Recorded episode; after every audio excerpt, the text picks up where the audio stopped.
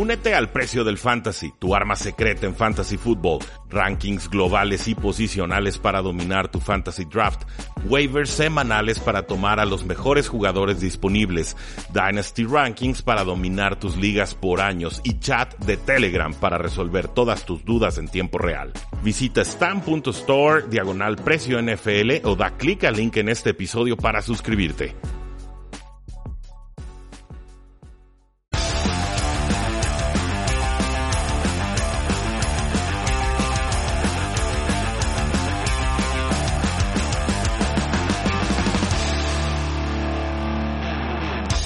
Saludos a todos y bienvenidos a un programa más de Tres y Fuera, donde la NFL no termina y nosotros tampoco. Mi nombre es Rudy Jacinto, me encuentran en Twitter como arroba NFL. El día de hoy lo vamos a dedicar a platicar sobre noticias de corredores que llevo ya mucho tiempo guardando y creo que es el momento correcto para soltarlo. No sin antes recordarles que el día de hoy a las 3 de la tarde, hora del este, es la fecha límite para que jugadores se declaren no elegibles para participar en esta temporada 2020 por temor al coronavirus. El famoso opt-out que ya suma más de 60 jugadores que aceptaron la oferta de la NFL de ausentarse y recibir una premiación, alguna compensación monetaria de 150 o de 350 mil dólares, dependiendo de si es una baja voluntaria o una baja médica. Así que atentos con eso, lo vamos a estar anunciando en tiempo real en todas nuestras redes sociales. Simplemente dejo el recordatorio porque, siendo la fecha límite, seguramente habrá más de alguna sorpresa. Pero hablemos de los San Francisco 49ers que escucharon por fin a su corredor Raheem Mostert, que lo apodamos en este programa como Raheem Monster por la postemporada tan poderosa que tuvo, y finalmente le reestructuraron su contrato. Me da gusto, es un jugador que estuvo produciendo de forma importante el año pasado y su contrato anterior eh, reflejaba solamente su rol en equipos especiales. Entonces Raheem Mostert tenía todo el derecho del mundo de decirle al equipo, pues ya me valoras más, ya produzco más, págame un poco más, por lo menos igualame lo que está cobrando Tevin Coleman, que eran 4.5 millones de dólares. Iba a estar cobrando unos 3 millones de dólares Raheem Mustard, ahora puede cobrar hasta 5 millones de dólares. Y para los que juegan fantasy football, pues sepan que seguimos con ese running back by committee, que será difícil de descifrar, pero yo me decanto por Raheem Mostert. Creo que su velocidad en ese esquema funciona mejor de lo que nos ha mostrado Tevin Coleman, que es un jugador adecuado, pero no tiene tanta agilidad lateral, Creo que de repente la visión también le falla un poco, va, va mejor en línea recta que cuando tiene que hacer movimientos laterales. Entonces, pues vamos, a, si vamos a apostar por alguien que va en línea recta, vayamos con alguien que es una auténtica bala como Raheem Mustard. En estos momentos, pues hablamos de jugadores que están siendo tomados en sexta rondas, quizás hacia el mediados de quinta ronda. Sepan que ese será el precio por Raheem Mustard. Pasemos con los Tampa Bay Buccaneers, donde firmaron a LeSean McCoy, el ex corredor de las Águilas y de Buffalo y de los Kansas City Chiefs. Firmó por un año y un millón de dólares. Entonces no hay mucho dinero garantizado. Simplemente McCoy eh, pues parece que tenía interés de algunos equipos. Se quiso esperar, quiso ir con un contendiente y me parece que lo ha conseguido. Jugar con Tom Brady, aunque tenga 43 años, pues ciertamente es una buena posición, aunque nada va a superar en estos momentos el jugar con Patrick Mahomes y, Andy Reid y todos los Kansas City Chiefs. Eh, ojo aquí, LeSean McCoy es un gran nombre que lleva rato sin producir bien. Yo lo veo como el corredor número 3 en este backfield, detrás de Sean Vaughn, el novato que sería el corredor número 2 a mi parecer. Un jugador veloz, eh, poderoso, pero eh, me parece que el gran favorito aquí tendría que ser Ronald Jones. Ya salió Bruce Arians a hablar bien de él. Es el veterano, tiene experiencia, tres años de, bueno, este va a ser su tercer año con el equipo. El novato, pues no va a tener muchas oportunidades de mostrar de que está hecho. Entonces, Ronald Jones, sí o sí, yo creo va a ser el corredor titular del equipo, por lo menos en el primer mes de acción. Y además ha estado subiendo de peso, nos dice que subió entre 6 y 8 libras de puro músculo. Por ahí también tenemos a Dare Ogumbowale, que fue el receptor número 3 del backfield, o sea, el corredor número 3 que atrapaba pases. Y aquí creo que lo desplazan por completo como running back número 3. Creo que se nos va directito a running back número 2. Entonces, si vamos a priorizar el backfield de los Tampa Bay Buccaneers, para mí es Ronald Jones, luego el novato Keyshawn Vaughn, Luego tenemos a LeSean McCoy, que quizás si se muestra bien pueda ascender a, running back número 2. Y por último tendríamos a Dare Ogumbo Wale. Hay que ver quién atrapa esos pases de Tom Brady. Recordemos lo importante que ha sido James White atrapando eh, pases desde el backfield. Será un rol que seguramente Brady seguirá buscando y hay que ver quién puede aprovecharlo de la mejor manera. Con los Tennessee Titans nos dice el quarterback Ryan Tannehill que ha estado impresionado con el novato Darrington Evans, otro jugador veloz, una versión mejorada de Dion Lewis que complementa perfecto lo que te ofrece Derek Henry, que es más martillo, más choque, más poder y más difícil de taclear. ¿Cuánto podría representar su participación en esta ofensiva de los Titans tan decantada por el juego terrestre? Pues si comparamos con Dion Lewis, el año pasado tuvo 37% de los snaps. Evans es más o menos el, prototipo físico que era un Dion Lewis, más bajito, de repente le cuesta un poco el, correr entre los tackles, pero eh, ante alguna lesión de Derek Henry se convierte en un running back número 2 de forma automática para efectos de fantasy football. Eh, tenemos que hablar de Devonta Freeman que despidió o se deshizo de su agente Kristen Campbell fue alguien que había negociado en su momento el contratazo de Devonta Freeman por 5 años y más de 40 millones de dólares. Parece una eternidad, o hace una eternidad, pero esto lo firmó con los Falcons en 2017. No se explica por qué hubo un divorcio. Parece que es el agente el que le dice a Devonta Freeman gracias, ya, ya no quiero estar contigo. Y parece que la molestia sería que Devonta Freeman no aceptó un contrato de los Seattle Seahawks que negoció Campbell en su momento y por supuesto terminado hundiéndose con el corredor Carlos Hyde, así que esa puerta se le cerró. Le dice Freeman, yo quiero jugar, estoy dispuesto a jugar, me van a tener que pagar lo que valgo, hay que ver cuánto creen los equipos de la NFL que valen en estos momentos, eh, se van llenando también, yo lo veía, bueno, Devonta Freeman en Tampa Bay, creo que hubiera sido un buen maridaje, creo que podría encajar con las Águilas de Filadelfia. Cada que pienso en Devonta Freeman, ese es el nombre que me viene a la mente. No sé qué tan dispuestos estén las Águilas de Filadelfia a gastar en un corredor veterano, pero sí creo que alguien que atrape pases desde el backfield y le pueda dar algunos snaps de descanso a Mel Sanders, corredor de segundo año, siempre será bienvenido. Con los Rams, nos dice Sean McVay que le gusta la, la idea de tener un running back by committee similar a lo que estuvo haciendo Kyle Shanahan con los San Francisco 49ers. Nos dice, creo que es algo que funciona naturalmente o que se resuelve de forma natural. Si ves el éxito que tuvo San Francisco el año pasado corriendo por comité, me pareció que lo que hizo Kyle Shanahan y sus jugadores fue un excelente trabajo. Así que tenemos cuatro corredores, creemos que todos son de calibre NFL y no tenemos que forzar acarreos o toques para ninguno de ellos. Simplemente llegar con una mente abierta y ver cómo les va. Cierro cita. Recordemos que los Rams tomaron un corredor en segunda ronda, un jugador rápido, poderoso, que de repente no sabemos si tiene buena o mala visión porque jugaba detrás de una línea ofensiva verdaderamente muy mala, y es Cam Akers, el pick número 70 de este draft. Comparte backfield con Daryl Henderson, el corredor de Memphis que sumaba muchas yardas por acarreo, pero que tuvo poca participación el año pasado. También está Malcolm Brown, quien de hecho tuvo más toques de balón que Daryl Henderson. Tuvo 71 versus los 43 de Henderson, que llegó, lo recordarán como el novato soñado y lo tomaban ahí en primera ronda en ligas de dinastía, de, en fin. Eh, yo no terminé de comprarlo, me pareció que el hype o la emoción era, era exagerada y finalmente no le dieron los toques de balón que muchos esperaban. Quien sí me gustaba era John Kelly, quien ha jugado bien en pretemporada, pero como que el equipo no le gusta tanto como a mí.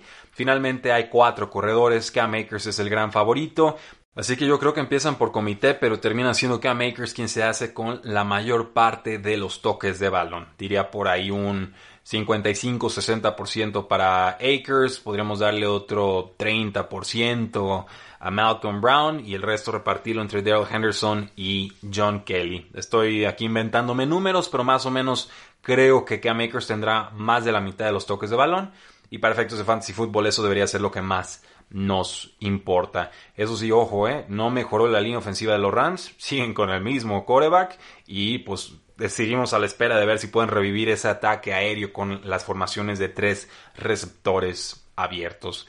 Con los Chiefs parece que esperaban un gran salto de calidad de Damien Williams que había tenido un buen off-season, pero Damien Williams no va a participar en esta temporada, así que él decide no participar por miedo al coronavirus y es Clyde Edwards Heller, el novato estrella de LSU, quien tiene ahora la oportunidad soñada, corredor titular de Patrick Mahomes en una ofensiva de Andy Reid y con todo el backfield para él. Solamente les voy a recordar algo, por ahí firmó un jugador que se llama DeAndre Washington. Estuvo con los Oakland Raiders, que ahora son las Vegas Raiders, eh, varias temporadas. Ha contribuido de forma muy puntual, no exagerada. Ayuda desde el backfield, me parece un jugador de perfil balanceado. Eh, no lo descarten, simplemente ténganlo en mente porque eh, lo buscaron muy temprano en el offseason los Kansas City Chiefs, antes de que Damian Williams dijera no quiero jugar, muchos meses antes. Y es un jugador que estuvo en Texas Tech con Patrick Mahomes. Entonces me parece que es Mahomes el que dice tráiganme a este corredor, sé trabajar con él, nos puede ayudar. Y bueno, será el corredor número 2 detrás de Clyde Edwards Heller, un jugador dinámico, explosivo, más bajito, una versión mejorada de Brian Westbrook, quien ya trabajó en su momento con Andy Reid y lo scouteó, ah, por supuesto, Clyde Edwards Heller y dijo, me gusta más este muchacho que incluso Brian Westbrook, que tuvo excelentes resultados con el jefe Reid. Así que si vamos a tomar a Clyde Edwards Heller, tenemos que hacerlo con una primera ronda de draft. Tenemos que arriesgarnos, tenemos que hacerlo ciegas pero sepan que en general eh, picks como estos valen la pena. Yo, yo creo que es comparable a un Zeke Elliott como novato, es comparable a un Saquon Barkley como novato. Tendría que pensar en otros casos, pero esos dos me vinieron muy rápido a, a la mente. Y simplemente es confiar en el talento del jugador y confiar en el coach que lo pondrá en la mejor posición para tener éxito con los Patriotas de Nueva Inglaterra. Reestructuraron el contrato de Rex Burkhead, un jugador de rol, un jugador útil, un jugador que atrapa muy bien los pases desde el backfield, un jugador que sufre de repente con las lesiones y lo obligaron a bajarse el sueldo. Tenía 2.5 millones de sueldo base, lo bajaron a 1.05 millones y esto incluye un signing bonus de 550 mil dólares en este su último año de contrato. Con esto liberaron casi un millón de dólares cuando los Patriotas todavía estaban ahorcados con el salary cap, no tenían mucha flexibilidad y cuidado con lo que pides porque ya con los ocho Patriotas que se dieron de baja esta temporada, ya deben andar por los 20 millones de dólares en dinero libre. Así que veamos qué pueden hacer los Patriotas para gastarlo porque no quedan muchos nombres importantes y ya estamos muy próximos a iniciar la temporada. Kareem Hunt nos dice que se quiere quedar con los Cleveland Browns a largo plazo. Esto se lo dijo Mary Kay Cabot de The Cleveland Plain Dealer. Es un jugador que entró como agente libre restringido, que está cobrando 3.26 millones de dólares. Y recuerden, salió de la suspensión, lo empezaron a utilizar en el backfield con Nick Chubb y se convirtieron quizás en la dupla más poderosa de toda la NFL. Kareem Hunt ayudaba mucho más eh, atrapando pases, sí, pero sabemos lo que puede hacer entre los tackles y sobre todo también atacando en zonas hacia las bandas, ¿no? En el outside zone. Eh, Nick Chubb no lo va a desplazar. Nick Chubb es un talento superior a Kareem Hunt y me gusta bastante Kareem Hunt para, para decirlo muy muy claro. Pero sepamos que esta ofensiva de los Cleveland Browns tiene a Kevin Stefanski ahora al frente y que Stefanski favorece mucho los esquemas de dos alas cerradas y también de dos corredores. No se va a casar con tener a tres receptores en el campo eh, porque sí, que es algo que sucedió mucho y hizo muy mal Cleveland la temporada pasada. También sabemos que Baker Mayfield lanza mucho mejor desde formaciones más exóticas, que ha sufrido mucho en la NFL con formaciones de tres receptores. Entonces, va a haber suficientes toques de balón para que Kareem Hunt sea viable en fantasy football, incluso como suplente. Yo creo que lo podemos estar tomando como nuestro running back 3 o 4 en ligas de fantasy football eh, y sobre todo darle ese plus o ese extra en ligas de PPR o de punto por recepción.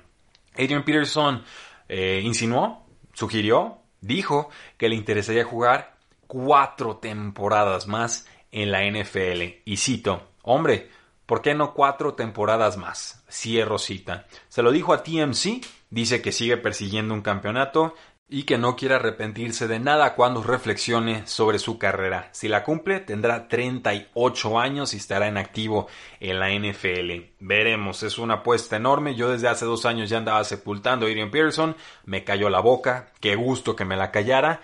Pero Washington tiene un montón, un montón de corredores en estos momentos y para mí el más importante se sigue llamando Darius Guys. Dos años con lesiones, lo poquito que lo vimos como titular el año pasado, búsquenlo. Highlights, verdaderamente vale la pena. Un jugador poderoso, Darius Guys, exjugador de LSU, suplente de Leonard Fournette, luego titular.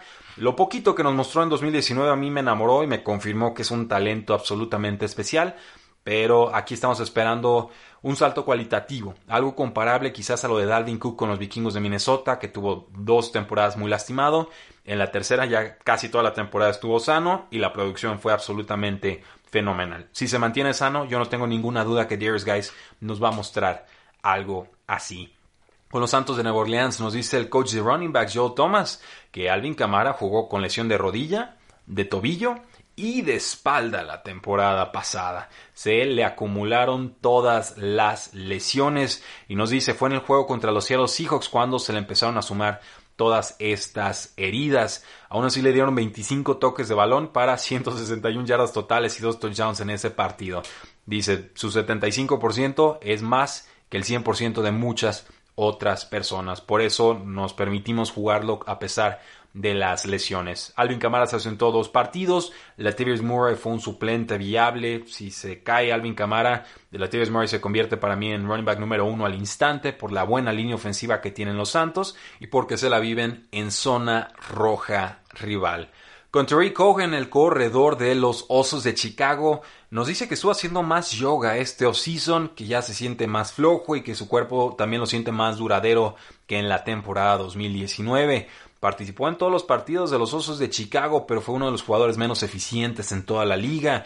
Y sí, aquí hay que culpar al quarterback y a la línea ofensiva, porque hemos visto buenas actuaciones de Terry Cohen, pero eso ya hace tres temporadas. Si lo buscan, que sean ligas de PPR y seguramente en rondas 9, 10, doble dígito. Verdaderamente no creo que esté muy cotizado Trey Cohen en estos momentos y quizás necesite un cambio de equipo para volver a florecer, porque la agilidad y la explosividad y la creatividad con el balón en las manos creo que no la ha perdido, pero sí me parece que las oportunidades con este equipo van a ser eh, bastante limitadas, esté Nick Foles o esté Mitchell Trubisky bajo centro. ¿Se acuerdan de Lamar Miller? Pues subió un video hace varios jueves con su rodilla ya bastante sana, estaba haciendo sprints, estaba haciendo pruebas de agilidad, tiene 29 años, se rompió el ligamento cruzado anterior en agosto, no participó, por supuesto, en la temporada 2019, agente libre sin restricciones. Creo que algún equipo le va a dar una oportunidad, ¿eh? pero va a ser por poquito dinero y hay que ver quién se anima. Si está sano, yo creo que Lamar Miller claramente puede ayudar en cualquier backfield de la NFL. Simplemente hay que ver qué equipo se anima y si realmente la rodilla ya le está respondiendo. Con los Baltimore Ravens nos dice Jameson Hensley de ESPN que él cree o apuesta que Gus Edwards se va a quedar en el roster de 53 jugadores de Baltimore. Si lo buscan, que sean ligas de PPR y seguramente en rondas 9, 10, doble dígito. Verdaderamente no creo que esté muy cotizado Trey Cohen en estos momentos y quizás necesite un cambio de equipo para volver a florecer, porque la agilidad y la explosividad y la creatividad con el balón en las manos creo que no la ha perdido, pero sí me parece que las oportunidades con este equipo van a ser eh, bastante limitadas, esté Nick Foles o esté Mitchell Trubisky bajo centro. ¿Se acuerdan de Lamar Miller? Pues subió un video hace varios jueves con su rodilla ya bastante sana, estaba haciendo sprints, estaba haciendo pruebas de agilidad, tiene 29 años, se rompió el ligamento cruzado anterior en agosto, no participó, por supuesto, en la temporada 2019, agente libre sin restricciones. Creo que algún equipo le va a dar una oportunidad, ¿eh? pero va a ser por poquito dinero y hay que ver quién se anima. Si está sano, yo creo que Lamar Miller claramente puede ayudar en cualquier backfield de la NFL. Simplemente hay que ver qué equipo se anima y si realmente la rodilla ya le está respondiendo. Con los Baltimore Ravens nos dice Jameson Hensley de ESPN que él cree o apuesta que Gus Edwards se va a quedar en el roster de 53 jugadores de Baltimore. Si lo buscan, que sean ligas de PPR y seguramente en rondas 9, 10, doble dígito. Verdaderamente no creo que esté muy cotizado Trey Cohen en estos momentos y quizás necesite un cambio de equipo para volver a florecer, porque la agilidad y la explosividad y la creatividad con el balón en las manos creo que no la ha perdido, pero sí me parece que las oportunidades con este equipo van a ser eh, bastante limitadas, esté Nick Foles o esté Mitchell Trubisky bajo centro. ¿Se acuerdan de Lamar Miller? Pues subió un video hace varios jueves con su rodilla ya bastante sana, estaba haciendo sprints, estaba haciendo pruebas de agilidad, tiene 29 años, se rompió el ligamento cruzado anterior en agosto, no participó, por supuesto, en la temporada 2019, agente libre sin restricciones. Creo que algún equipo le va a dar una oportunidad, ¿eh? pero va a ser por poquito dinero y hay que ver quién se anima. Si está sano, yo creo que Lamar Miller claramente puede ayudar en cualquier backfield de la NFL. Simplemente hay que ver qué equipo se anima y si realmente la rodilla ya le está respondiendo. Con los Baltimore Ravens nos dice Jameson Hensley de ESPN que él cree o apuesta que Gus Edwards se va a quedar en el roster de 53 jugadores de Baltimore. Y no me cuesta creerlo porque hay mucho talento en ese backfield porque Baltimore corre como ningún otro equipo en la NFL, un ritmo histórico, muy creativo también, consiguen más por tierra que muchos equipos por aire. Pero aquí tenemos de titular a Mark Ingram, de más de 30 años. Creo que abre como titular y va a tardar en perder el puesto. Tenemos a Jackie Dobbins de Ohio State, que me fascina y me parece el jugador perfecto para este esquema, sobre todo por lo que contribuye en jugadas de play action. Tenemos al mismo Gus Edwards, que para mí sería el corredor número 3 de la franquicia. Y tenemos a Justice Hill, un jugador muy veloz, que fue, que está entrando a su segundo año y como novato no hizo bastante. La verdad, sus oportunidades fueron muy limitadas, pero creo que es muy pronto para que el equipo se rinda con él. Así que ojo con esto, Mark Ingram está siendo tomado en cuarta ronda, Jake Dobbins está siendo tomado en séptima, que me encanta y ese es por el cual apostaría. Y Edwards simplemente en ligas de dinastía guárdenlo, quizás. Y si no, en ligas de redraft creo que no hay que tocarlo, salvo alguna lesión de los nombres que mencioné anteriormente, Dobbins o Ingram. Con Mike Davis nos dicen que parece que será el corredor suplente detrás de Christian McCaffrey. ¿Puede ser relevante un corredor suplente detrás de Christian McCaffrey con las Panteras de Carolina? Pues no lo sé, pero si lo es, en algún momento Mike Davis parece que sería el nombre elegido. A Mike Davis lo podemos recordar como ex corredor de los Osos de Chicago. Un jugador adecuado, un jugador que no te hace mucho ruido, un jugador que te contribuye, pero Christian McCaffrey ha tenido el 91% de los snaps ofensivos del equipo las últimas dos temporadas no presta el balón. Al equipo no le interesa que preste el balón. Simplemente, pues tiene que haber alguien ahí que te ayude para pues minimizar tu riesgo de lesiones. Davis pues promedia 3.6 yardas por intento de acarreo. Esta sería su sexta temporada en la NFL con cuatro equipos distintos. Nunca ha tenido más de 112 acarreos en una campaña. Su competencia sería Reggie Monafon, adecuado, y Jordan Scarlett, que para mí no hizo demasiado la campaña pasada. Ahora sí que, pues que recen las panteras de que no se lesione Houston McCaffrey porque detrás de él no parece haber mucho. Eh, recuerden que les dije que Washington tenía muchos corredores, pues uno de ellos, además de Adrian Peterson y de Darius Guys y de Antonio Gibson y un montón de nombres más, incluye a Bryce Love, un jugador de segundo año que la temporada pasada se estuvo recuperando de múltiples cirugías porque se lastimó la rodilla derecha. Washington lo tomó en el draft del 2019. Fue una cuarta ronda. Tiene 23 años. Nos dice que está listo. Eh, tuvo dos cirugías en la rodilla. El octubre pasado fue la última para reparar su ligamento cruzado anterior. ¿Y por qué es importante recordar a Bryce Love? Pues muy sencillo, porque ex corredor de Stanford productivo siempre debe de tomarse en cuenta en la NFL. Corrió para más de 2.000 yardas y 19 touchdowns con el equipo, promedió 6.8 yardas por acarreo en 49 partidos con Stanford, que no es poca cosa, pero hay muchos, muchos nombres en ese backfield, entonces solamente un nombre a tener en mente en caso de que alguno de los de enfrente se llegue a lastimar. Con los Raiders firmaron y cortaron casi al instante a Jeremy Hill, ¿se acuerdan de él? Este corredor de los Cincinnati Bengals que empezó fuerte su carrera y poco a poco se fue perdiendo, luego llegó con los Patriotas y se lastimó, y simplemente eh, no participó la temporada pasada. Pues bueno, le hicieron ahí una prueba y creo que la prueba no salió muy bien porque de volada le dijeron muchas gracias Jeremy Hill y es posible que sea lo último que sepamos de él en su carrera NFL. Y por último, para cerrar el episodio del día de hoy, Mike Garofalo de NFL Network nos dice que la gente libre Matt Jones tiene interés de equipos. Esto sí me sorprende. Matt Jones llegó a la NFL como jugador corredor de los Washington Redskins en su momento. Fue desplazado todavía por Alfred Morris. Eh, Matt Jones pues atrapaba bien los pases desde el backfield, de repente te ayudaba en equipos especiales, pero entre los tackles parecía que nunca terminó de encontrarse con el equipo de Washington pero como que siempre he tenido bien anotado y recordado ese nombre porque el general manager en ese momento, Scott McLaughlin, nos dijo, decía en una entrevista particular, eh, yo no tengo dudas de que Matt Jones tiene talento para estar en la NFL porque él lo eligió eh, en, en aquella ocasión en el draft. No ha tenido muchas oportunidades desde que salió de la liga en 2018, se vio bien en la XFL y está intentando regresar a la liga. Entonces, con jugadores que se están dando de baja y todavía hoy siendo la fecha límite para que lo hagan, es posible que Matt Jones alcance todavía a tener una última oportunidad en la National Football League. Si sucede, le voy a estar poniendo mucha atención porque si tiene éxito sería una gran historia de redención. Ahí lo tienen, damas y caballeros, un episodio completito, bastante más largo de lo que los tenía acostumbrados estas últimas semanas, excepto por los programas de 50 minutos de los sábados, no se pueden quejar, los tenemos muy chiquiaditos, pero creo que estando ya tan cerca de la temporada es justo y necesario ir subiendo el ritmo y el número de episodios que subimos y dedicamos a este su podcast, porque Tres y Fuera está creciendo en redes sociales, y está creciendo en tresyfuera.com y ya está creciendo y agarrando ritmo con video diario en YouTube, pero finalmente nuestro origen es y seguirá siendo el podcast. Estoy convencido de que el podcast es la forma más importante de llegarles a ustedes, de que ustedes nos sientan cercanos, de poder intercambiar ideas y de realmente poder profundizar en todos estos conocimientos y sucesos de la NFL a un nivel que quizás otros espacios no lo permiten. Así que muchísimas gracias por permitirnos, como siempre, eh, llegar a sus oídos, por suscribirse a este su podcast y también, ¿por qué no?, por dejarnos una muy buena reseña en Apple Podcasts. Esto ayuda muchísimo a que nos encuentren nuevas personas